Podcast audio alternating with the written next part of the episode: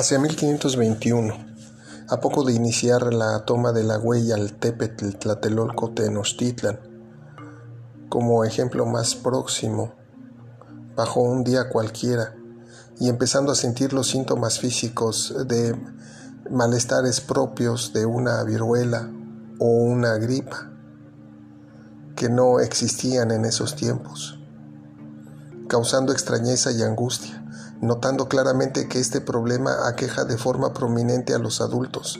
tal vez de una familia común, sin imaginar que los portadores podrían ser ellos mismos, y el manejo de emociones controvertidas